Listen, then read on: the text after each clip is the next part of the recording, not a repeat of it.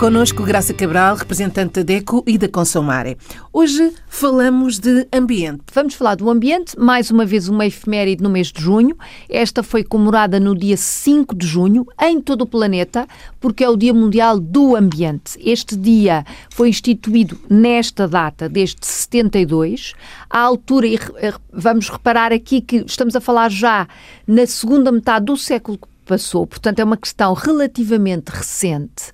Uh, uh, o ambiente, cuidar do planeta, preservar o meio ambiente. Isto foi tratado na primeira Conferência Mundial das Nações Unidas sobre precisamente a necessidade de tratar do nosso planeta.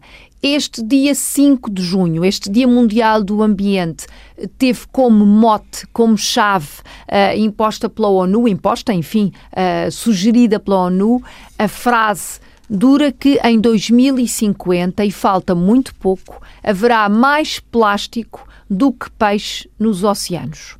Não é no Atlântico, não é no Pacífico, no Índico, é em todos, em os, todos oceanos, os, oceanos, mais plástico do que peixe. O, que é ainda mais assustador. Mais assustador, é dramático. Mesmo os países uh, que nos ouvem e que falam português, falo concretamente os países africanos de língua oficial portuguesa, trabalham esta matéria uh, do ponto de vista do consumidor, porque é dever do consumidor preservar o ambiente, mobilizar o cidadão para esta ideia que é preciso preservar o ambiente é também uma obrigação das organizações de defesa do consumidor. Por isso, a Consumare, que é uma organização internacional, quer promover esta ideia de que cidadania é perceber que temos que preservar o nosso planeta. E para termos esse cuidado com o ambiente, temos que fazer reciclagem. É verdade. Não só reciclagem, muito mais do que isso. O que é que podemos fazer? Podemos pôr em prática os 5 R's. Era isso mesmo. Até, cinco, o que são os 5 R's? R's? Exatamente. Até ao final do século passado falava-se sempre em reutilizar, reciclar. Toda a gente ouviu falar nesta expressão, sobretudo reciclar, que era, esteve muito na moda, reciclar o papel, sobretudo reciclar o vidro, também o reutilizar, reutilizar as embalagens, mas hoje falamos em muito mais do que isso. Vamos falar em repensar temos que repensar ou pensar duas vezes a maneira como consumimos. Será que estamos a consumir só o que precisamos ou estamos a consumir demasiado e coisas que são totalmente supérfluas e que podem ser descartadas? O repensar é isso. Pensar se estamos a ter um consumo sustentável e se podemos deixar de lado tudo o que é descartável. Por exemplo, será que precisamos mesmo de mudar de guarda-roupa todas as estações do ano? Vamos repensar este consumo. Será que precisamos mesmo de ter quatro ou cinco televisões? Tudo isto é repensar o que compramos, não só do ponto de vista da economia, claro também, mas sobretudo do ponto de vista do meio ambiente. Depois, recusar. Recusar o que não precisamos, recusar o que já temos lá em casa e que pode ser reparado, recusar o que não vamos efetivamente utilizar e muitas vezes compramos por impulso algo que não vamos precisar, não queremos e depois se calhar nem gostamos. Portanto, recusar o que não é necessário nem é primordial. Isso tem a ver com mudança de mentalidade. Tem, tem. Por Senão... isso, estes dois R's são novos. Estes dois R's, o repensar e o recusar, recusar. Eh, são ideias deste século, melhor, desta década. Uh, já depois de 2012, 2013, com a crise mundial, se percebeu que não só temos que repensar e recusar porque não podemos pagar, porque temos crise, mas não podemos gastar desta forma porque também estamos a gastar os recursos. É aquilo que nós, o que nós chamávamos a economia linear, ou seja, abater uma árvore para depois uh, ir recolher esse papel utilizando, sei lá, a gasolina e o carvão e depois levar para a fábrica e traduzir aquilo tudo num produto que íamos comprar. A chamada economia linear teve que ser toda repensada. Para quê? Para começarmos depois a reutilizar a reciclar e até a, a agir como um consumidor que sabe o que está a fazer. Eh, diz-se muito o consumo sustentável. E o consumo sustentável é o quê? É precisamente esta pirâmide do repensar, recusar, reutilizar, reciclar e reduzir. Isto é precisamente Os um novo R's. conceito e ser sustentável é vou pensar se preciso, vou recusar o que não preciso, vou reduzir os gastos que faço e aquilo que utilizo em termos de recursos naturais, vou reutilizar e vou reciclar.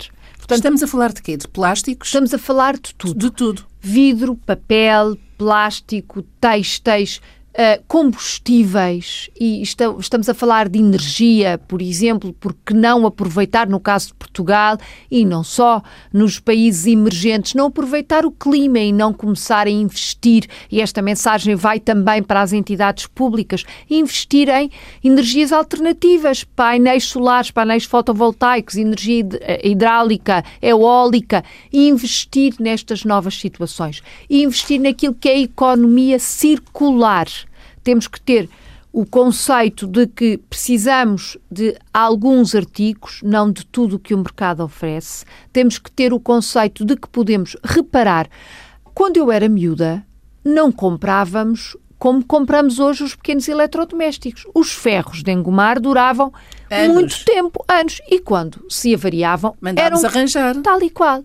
Eu dou o exemplo do ferro porque os meus pais, o meu pai era alfaiate, a minha mãe costureira, portanto, de, de ferros, eh, de Digo- ferros eu conheço, não é? Esta realidade. Mas uma máquina de lavar roupa era a mesma coisa, não trocávamos com esta frequência. Já nem estou a falar das novas tecnologias, do computador, do telemóvel, sai um modelo novo, vamos comprar. Porquê? Se temos um que funciona e cumpre a sua função.